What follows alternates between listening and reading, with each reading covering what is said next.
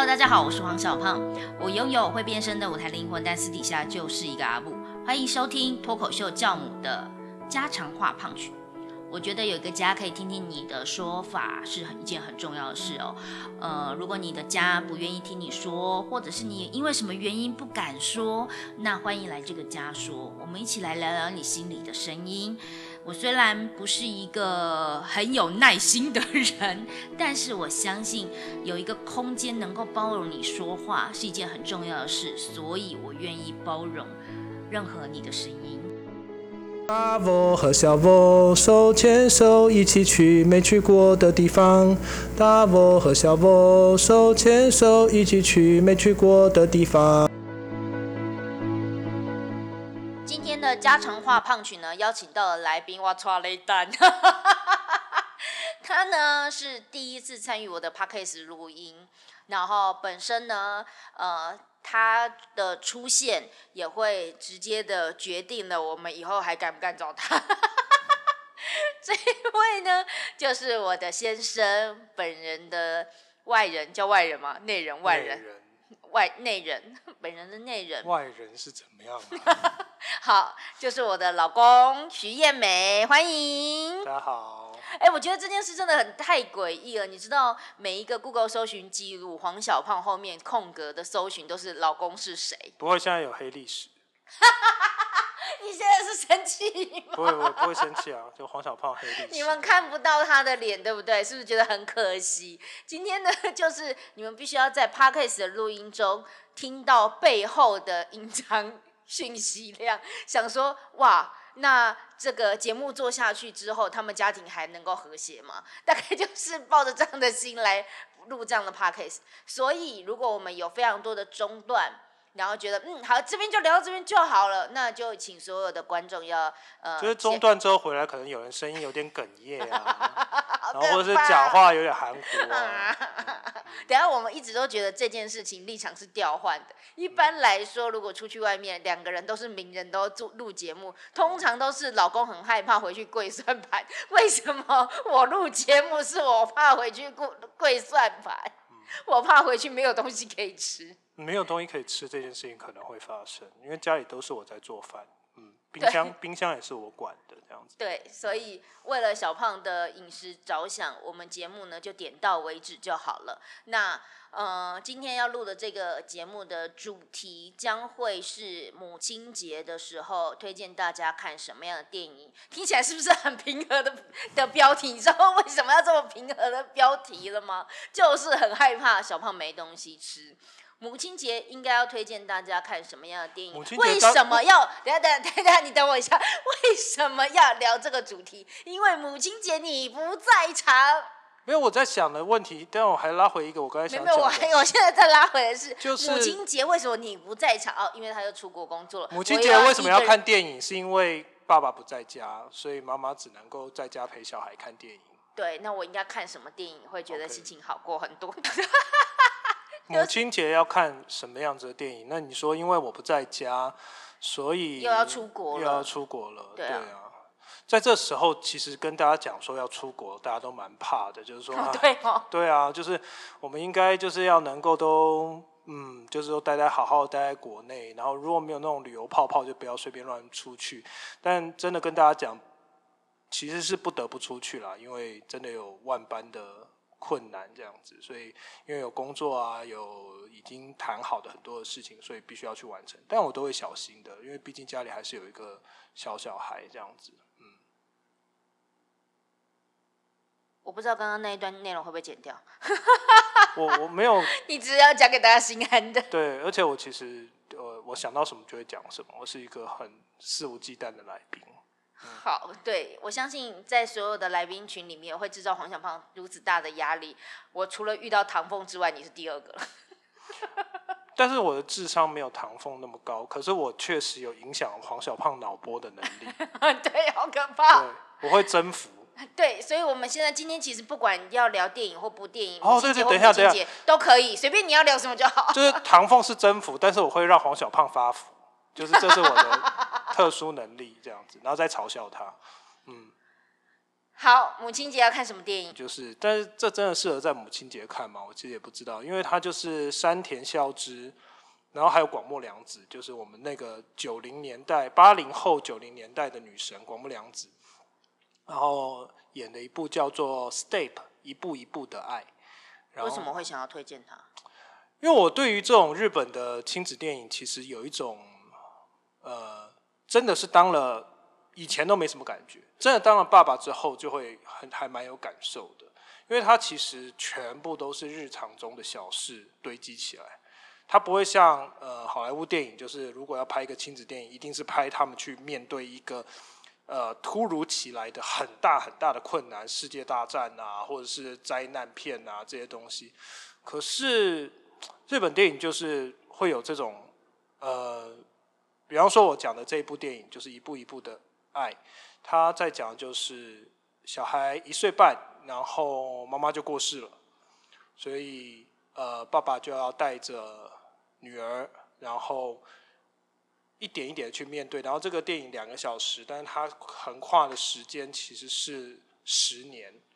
也就是说，从女儿呃一岁半完全懵懂无知，没有上幼稚园，一直到女儿小学毕业，然后中间就会发生很多很多的，我们以为会发生的冲突，其实大部分都不在这个电影里头发生。其实发生的都是，呃，爸爸如果要出去工作，就一定要选择一个可以自由上下班的，然后可以请假的，所以他爸爸就是那种。在一个大企业里头，就负责打打报表啊，然后就是所谓的他们叫事务组，也就是总务组的一些比较边边角角的工作。那呃，或者是在小孩挑食期，然后就会有那种就是爸爸准备了一整桌的菜，不管是他自己煮的还是外卖的，然后他就要面对到女儿就这个不吃。那不吃到最后就只能唉，那就吃白饭吧。然后女儿才勉强的吃个一两口这样子，然后送女儿去睡觉，好不容易讲完故事送她去睡觉，然后坐在桌子上面，然后想说啊，那稍微休息一下好了。不到三十秒又马上就打起盹来，可是十秒突然就听到外面的那个洗衣机的那个提示音，哔哔哔哔哔哔，然后你就要去呃。把洗洗衣机里头衣服拿出来，然后拿去晾，就诸如此类这种非常琐碎的，然后可能呃，当然也会有比较通俗的，就譬如说，在母亲节的时候，可能呃是学校的一种家庭日，然后每一个小朋友都要画自己的妈妈，可是呃这个女儿她其实是没有见过妈妈活生生的样子的。所以她就不知道妈妈长什么样子，她不可能照着照片去把它画出来。那这个东西也让呃学校老师很困扰。虽然我觉得那就画爸爸就好啦，就是如果这样子的话，可以帮爸爸画一个长头发，打一个蝴蝶结，或者打绑一个辫子之类的。可是他们就觉得说一定要画。那好，那要画，那爸爸就觉得也很烦恼，老师也觉得很烦恼，所以就全部充斥着一个又一个、一个又一个的这样子的小事情。那我觉得。呃，非常的不适合母亲节看。我觉得非常 适合啊，母亲节然后母亲过世的电影。不是，可是因为他在讲的就是所有呃生活当中会遇到的呃真正我觉得蛮真实的一种艰难。我我我想绝大多数的家庭，他可能呃不太会遇到我说的刚才好莱坞电影当中，就是大家一起去面对一个世界级的灾难。可是。刚才讲的这些啊，可能是很多，比如说老公加班，然后或者是就像我一样，我要出国，然后其实把那个爸爸换成那个妈妈，我觉得很多人就会用现在用这个三用这三个字，甚至是另外一种更强烈的，就是比如说这三个字叫伪单亲，然后或者是丧偶式婚姻，就是好像另外一半就是因为他要去忙工作啊，要做什么，那这个可能在呃。台湾或者是在呃西方社会，在某个程度上来说，这是一个蛮不正常的事情，因为好像大家就是双薪家庭，虽然再怎么忙，大家都都是生活在一起。可是如果大家知道，在中国大陆这种就就会非常非常频繁，因为他们是一个移工型的社会，所以常常真的就是爸爸可能在别的城市工作，然后一年回来一趟两趟，然后妈妈就在家里带小孩，然后这这种其实是蛮普遍的，所以我就在想说，其实这样子的生活从来都不需要遇到什么大的灾难啊，大的困难啊，这样子的生活就是一天一天压下来的压力，压下来的那些。辛苦就蛮能够让一个人很多的信念，就是很多的期待都要一直往下调，一直往下调，一直往下调，才能够过得了日子啊。所以，我我我反而觉得看这样子的电影，不是在说哦有多难过或怎么样。我觉得看这样电影其实是一种陪伴，就是你知道哦，原来这世界上是有人懂得这样子的生活的，而不是说哦好像就是我们要就是。怎么样去解决这样子的生活？而是有人可以懂这样子的生活。嗯，为什么会想要找燕美来推荐呃电影？是因为她有一个身份是电影影评，然后所以他真的生活周遭非常常看电影。我跟电影节的这个缘有点特别，就是我大学的时候有一个好朋友，他突然在一个报纸呃接那种。接案式、邀稿式的影评，然后他突然间就是要去写一个剧本，所以他就说啊，我我要去写剧本了，我没有时间接这个影评了，所以你可不可以帮我写？所以那个时候就呃由那个编辑跟我联络，所以我等于是大二开始写影评。那为什么会写这影评呢？也是一个特殊的机缘，就是因为那个时候呃现在的金马文天祥老师是那个时候来。第一届来明传大学应用中国文学系来教课，所以我就等于是他的第一届的学生。然后所以跟他就是啊看了蛮多的电影，然后也看了影展，然后也慢慢了解电影的分析方式。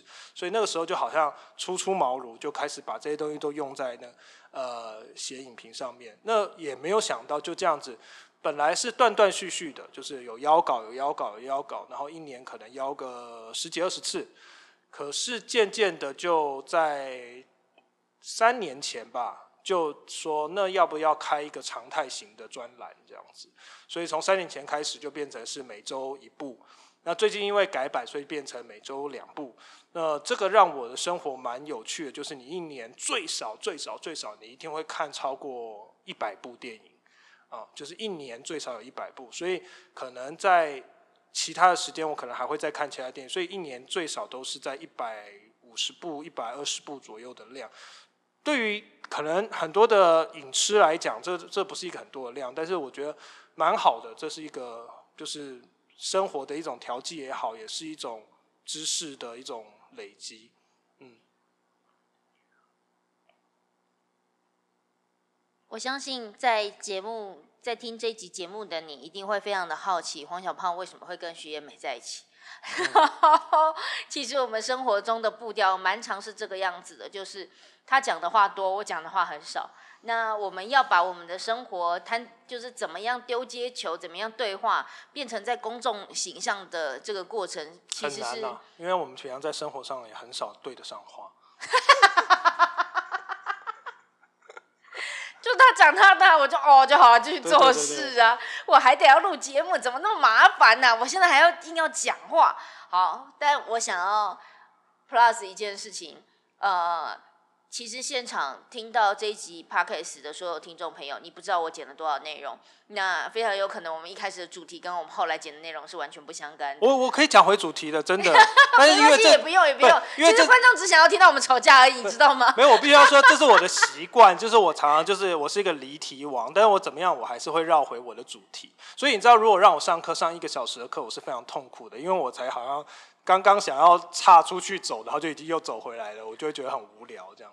我只是想要，就是让所有的，就当你所有的岔题都可以被剪掉的时候，观众听到我的声音，还知道我们现在在哪里。哦，好好，那就剪吧。所以我们可以先聊聊一聊另外一件事情。好，就是因为我觉得对于所有的听众朋友会很好奇，呃，为什么我们会在一起？然后你的声音，你在想什么？这件事很有趣，对他们来说充满着幻想的空间，就是是怎么生活的。所以。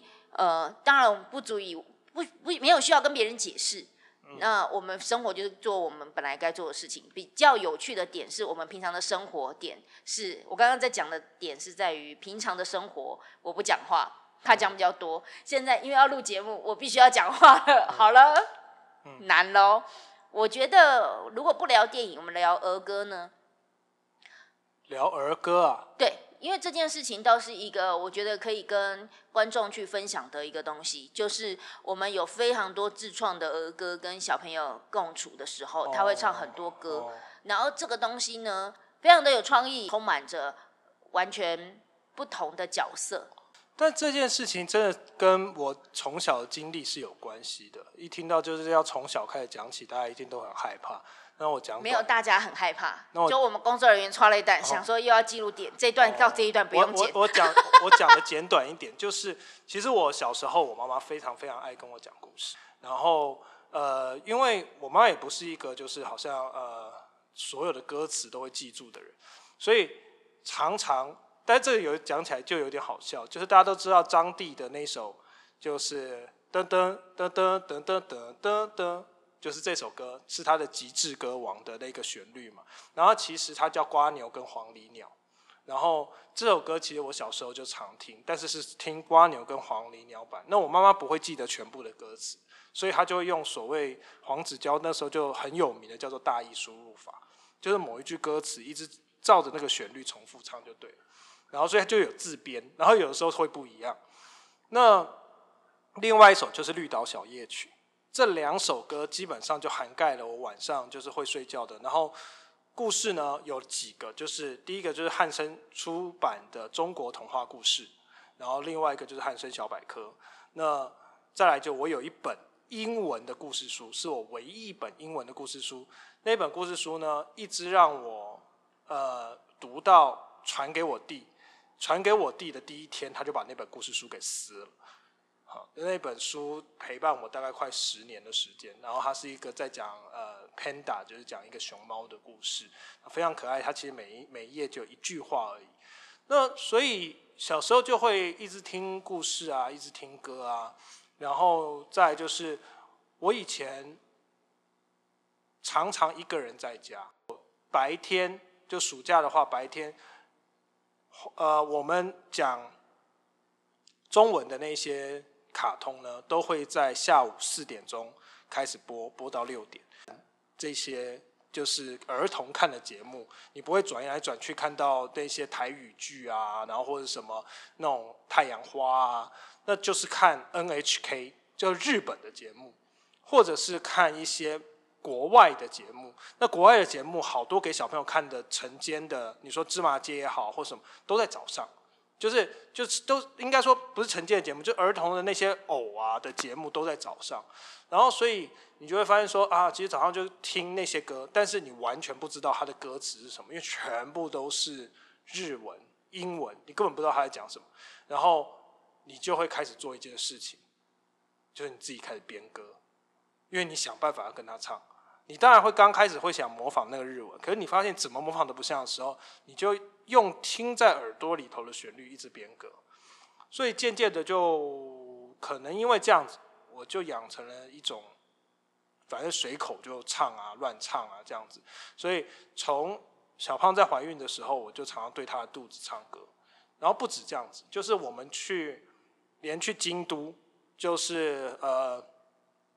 走在路上走很久，我就帮他编了一首歌，叫《小短腿》。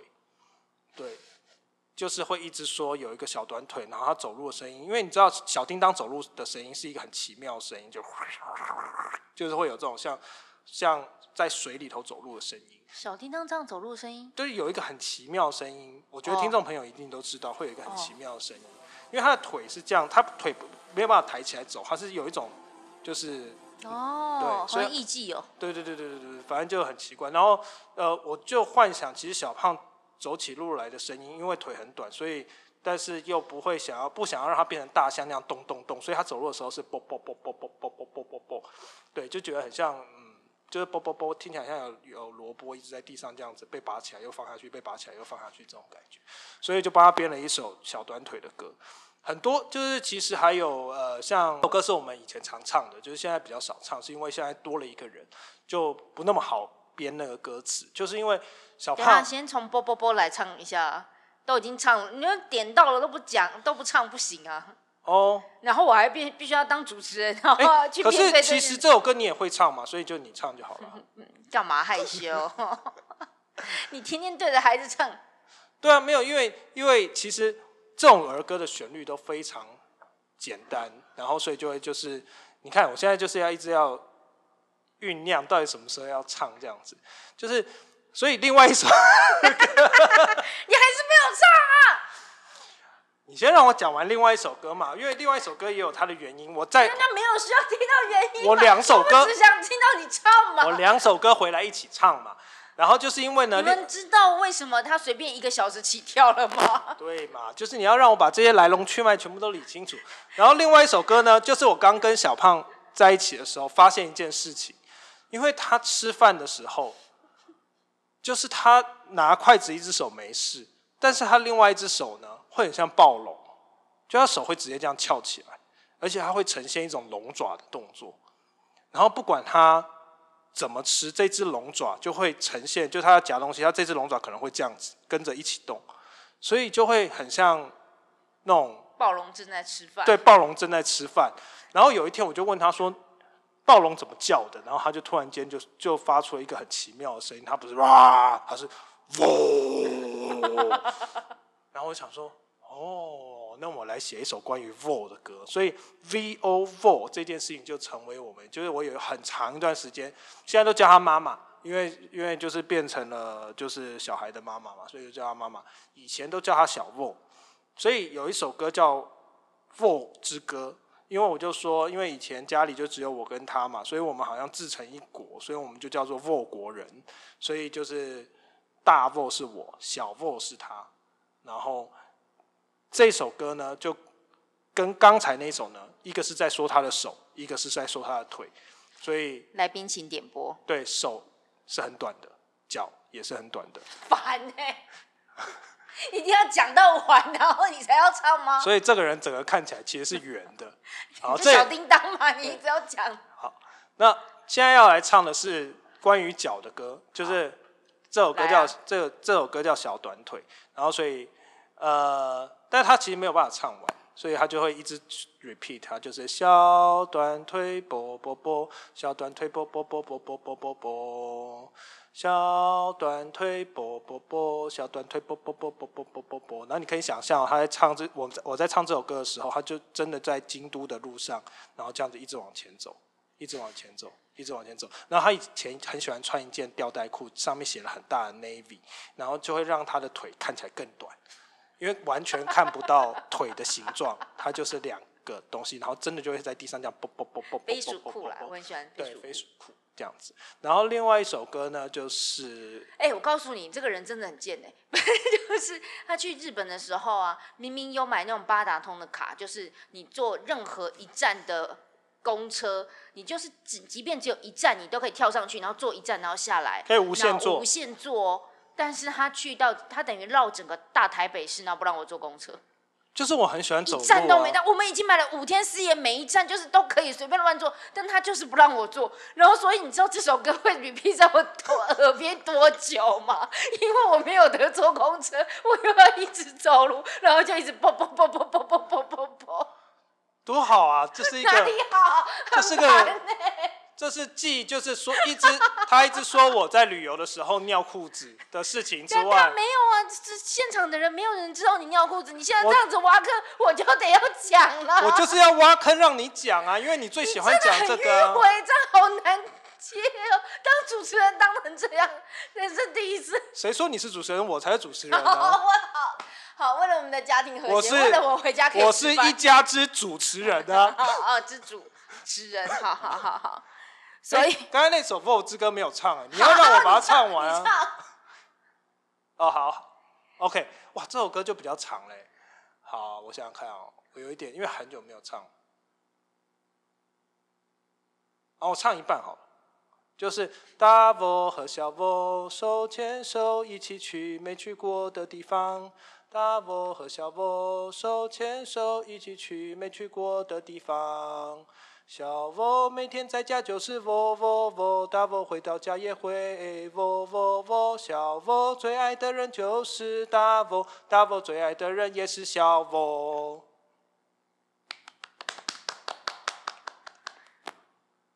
嗯，我相信，我比较喜欢腿短的那首歌。我相信听我们 podcast 的人应该第一次就是哇，有人在这个节目唱歌，但不是黄小胖，是她老公。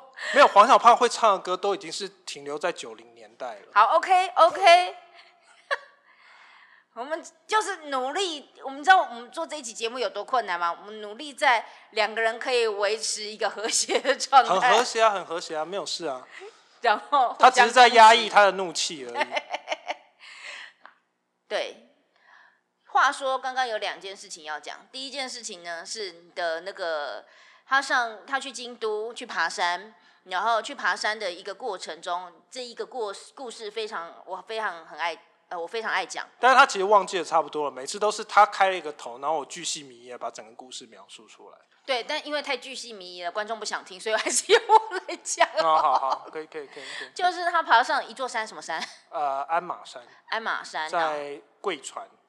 那本来去贵船神社可以有车子接引，可是他就觉得说，哎，可以爬上山呢。据我们刚刚聊，你讲错了啦，你还是讲说，你看这就是没有办法巨细靡遗。没有，是因为我们 你讲的那件事情是发生在前面的。本来我们在贵船的那个火车站下车之后，是可以有巴士直接到。就是我们要去的贵船神社，但是那一段我们用走的，可是我们那段走的很开心，因为那一段就是大大清早，然后下一点点雪，然后很美这样子。然后去到贵船神社都一切都 OK，然后我们中午还去吃了怀石料理，然后吃完怀石料理之后呢，就觉得说，哎，适合走一走，然后就突然间看到旁边有一个呃告示牌，就告诉你说，哎，这边可以往山上走这样子。然后我想说，OK 啊，那就往山上走这样，结果没有想到。那是一座神山，叫鞍马山，是一座神山。那日本的神山呢，上面是不可以有厕所的，啊，一定要到指定的寺庙里才可以有厕所，你不可以随，然后你也不可以随便方便。于是我们就走进了那一座神山，越走人越少，越少雪越大，然后就是一路上山的时候呢，就发现奇怪了，已经走到一半，也也不想要往回走了，但是就发现越走越没有尽头。两个小时。没有，那一座山走了三个多小时。嗯，我们刚吃完怀石料理，喝完汤，喝完茶。对，喝完汤，喝完茶。然后因为在雪地里头不会流汗，所以所有的会让身体排的地方只有尿，所以就开始膀胱越来越不行。然后大概爬到两个小时的时候，我已经说我快要不行了，快要不行了。然后我心里想说，其实黄小胖的膀胱到底是什么做的？他怎么这么厉害？你的尿道怎么了？很短吗？不是尿道，是膀胱。没有人储存尿液在尿道，只有储存在膀胱。好，然后所以就终于翻过的那座山，就在快要溃堤的前一刻，我们找到了厕所了，非常的觉得很开心的，一冲进去，他完全摆脱我，他说你就慢慢走吧，我要冲过去了。我说好，你就往前冲吧。对，我就冲进去，然后。觉得可以解放，就是你所有的心房已经可以解放了，然后就发现我穿了两条裤子，然后第二条裤子是有绑腰带的，所以他已经想要解放了，结果发现自己还有一一条内裤，所以我就做了下意识，赶快做另外一件事情，就是赶快把鞋子袜子脱掉。哦，你还有这个细节哦？对，因为我知道已经来不及了。一切都是维护啊，维护啊，里面的那条裤子直接当就直接吸收。对对对对对对，而且而且还可以更具细迷的，就是你要赶快把你的脚往小便斗伸，不然地上就会留一滩。所以你要倒，你要把你的脚当做水管。因为来不及了，一看到来不及，里面还有裤子，糟糕了，脱鞋子脱袜子倒尿，倒尿，对对对，倒尿这样子。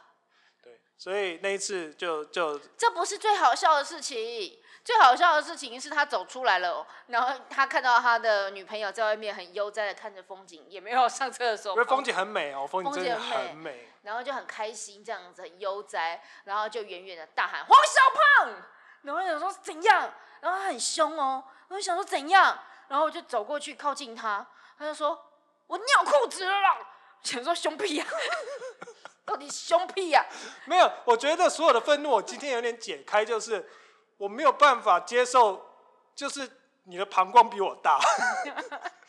没有，你就是恼羞成怒，哪那么多什么膀胱比我大？你就是恼羞成怒，然后你需要有一个人宣泄。对对对对，可以这样说了，就是这样子。就是我跟你哇，尿裤子，然后我就想，然后我被骂了，然后我觉得这一切太荒谬了。然后下一刻他就他就说：“那现在要怎么办？”我说：“我我，然后我手上就是拿了一坨，就是你懂吗？就是不是就是我已经用水冲过了，但就是还是会散发出一些味道的裤子。然后这时候黄小胖就默默的从背包里头 拿出一个好像我们装食物的还是装什么的一个夹链没有是一个夹链袋。嗯，但是那个夹链袋呢，大概就跟放手机的夹链袋差不多大小，所以你就知道这个时候 你就得在厕所里头，就是一直把它往下塞，一直往下塞，一直往下塞，挤出更多的水分挤出更多的水分，然后最后把它封好，然后放在包包里头。嗯，整件事情就是这样子。细节之多。好，我们这一集呢，就在这边要差不多了。那呃，我觉得一个很有趣的点是，大家想说，哇，黄小胖的老公终于来接受采访了，我们我们会聊什么话题？然后他到底是一个什么样的人？结果我们得到一个共同的结论，就是很绕的一个人，就是他讲一件事情可以绕绕很远，绕很远，绕很远，然后然后会绕到不知道去到哪里。大概就是我们的生活模式。比较有趣的一个点是我们很少这样聊天的原因，是因为我常常被他兜到我不知道在哪里了，然后我就想说他自己会结尾，然后我就继续我都会结尾啊，我都会结尾啊。然后我就继续做我的事情，我没有得问。可是今天因为有节目的关系，所以我必须要把所有的关键字记下来，好让我知道我等一下必须得接话，不然平常的我根本不用接话，超方便的欸。然后我也相信所有的观众开始更能够理解，当我在台上说，呃，我的先生的专长就是让我的手机感觉到就是挂掉了，因为他会把他五千字的心里的所想，然后放上脸书，然后你就一直滑，一直滑，一直滑，一直滑，滑，想说，哎，奇怪，怎么手机坏掉了吗？怎么还有字？怎么还有字？然后就大概滑滑了四五回合，哦，到底了，到底了，到手机没有坏掉。那因为一开始在一起的时候，就是总是要做做面子，所以他有时候发长文的时候，我就直接按赞，还会被他俩包。这五千 字你不可能三秒钟看完，然后就哦，这还有被俩包，然后最后我就看第一行跟最后一行，然后也是会被他俩包，我中间放了什么事。这个大概就是我们的生活，总生活总是要有一个人比较碎嘴嘛，比较多话，另外一个人就负责听就好了。然后因为节目的关系，很难得让大家去领略，原来小胖平常的耳朵都要承担什么样子的一个。不会，我平常讲话就这个声声量，然后只是长度就是特别长。我觉得访问你跟访问唐凤最大的不同点在于，访问唐凤的时候我没有办法空拍，访问你的时候我都很直接想说怎样，我就是空拍。我为了家庭和谐，我不能空拍吗？全场的观众跟我一直想说，你最好现在空拍，你不要讲任何话。嗯 嗯，为了我可以回家还有的饭还有饭吃，希望今天带给你们美好的享受，包括你们听了两首我们家传之歌。《沃之歌》跟《腿之歌，腿之歌》，《啵啵啵之歌》，然后这两首歌为什么说家传？因为我的小孩也会唱。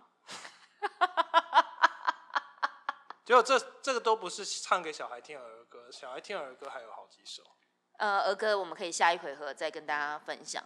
那那最后来一个感性的结尾是，呃，这首歌《沃之歌》它有是大沃和小 V 手牵手一起去哇听到黄小胖唱歌哎地方的这个地方的，我印象最深的这个歌是发生在我生完小孩还在医院里面，他喂我正在喂奶，然后半夜，然后呃。小孩已经咬破我一个奶头，然后现在正在另外一个奶头。那天晚上他已经没没睡好几个晚上，他回家睡觉了，所以只剩我跟小孩。然后我真的不知道我未来何去何从的时候，我想要唱个催眠曲给我的小孩听。可是那个时候我，因为我以前不会任何催眠曲，我跟小孩没有任何的连接。然后我那一当下不知道唱什么歌的时候，我是唱这首歌。就是那个时候是大沃是我，小沃是他，我们要一起去挑战我们的未来，然后我们要去去去冒险，包括喂奶这件事情，然后我们必须要洗手，所以我就只想得到这首歌，我就唱给他听了。所以所谓的家传，就是他必须要在刚出生就被这首歌 给洗脑了。然后导致我们整家都很爱唱一些有的没的歌，下一回再跟大家分享。谢谢大家聆听，拜拜。拜拜。我每天在家就是我我我，大我回到家也会我我我，小我最爱的人就是大我，大我最爱的人也是小喔。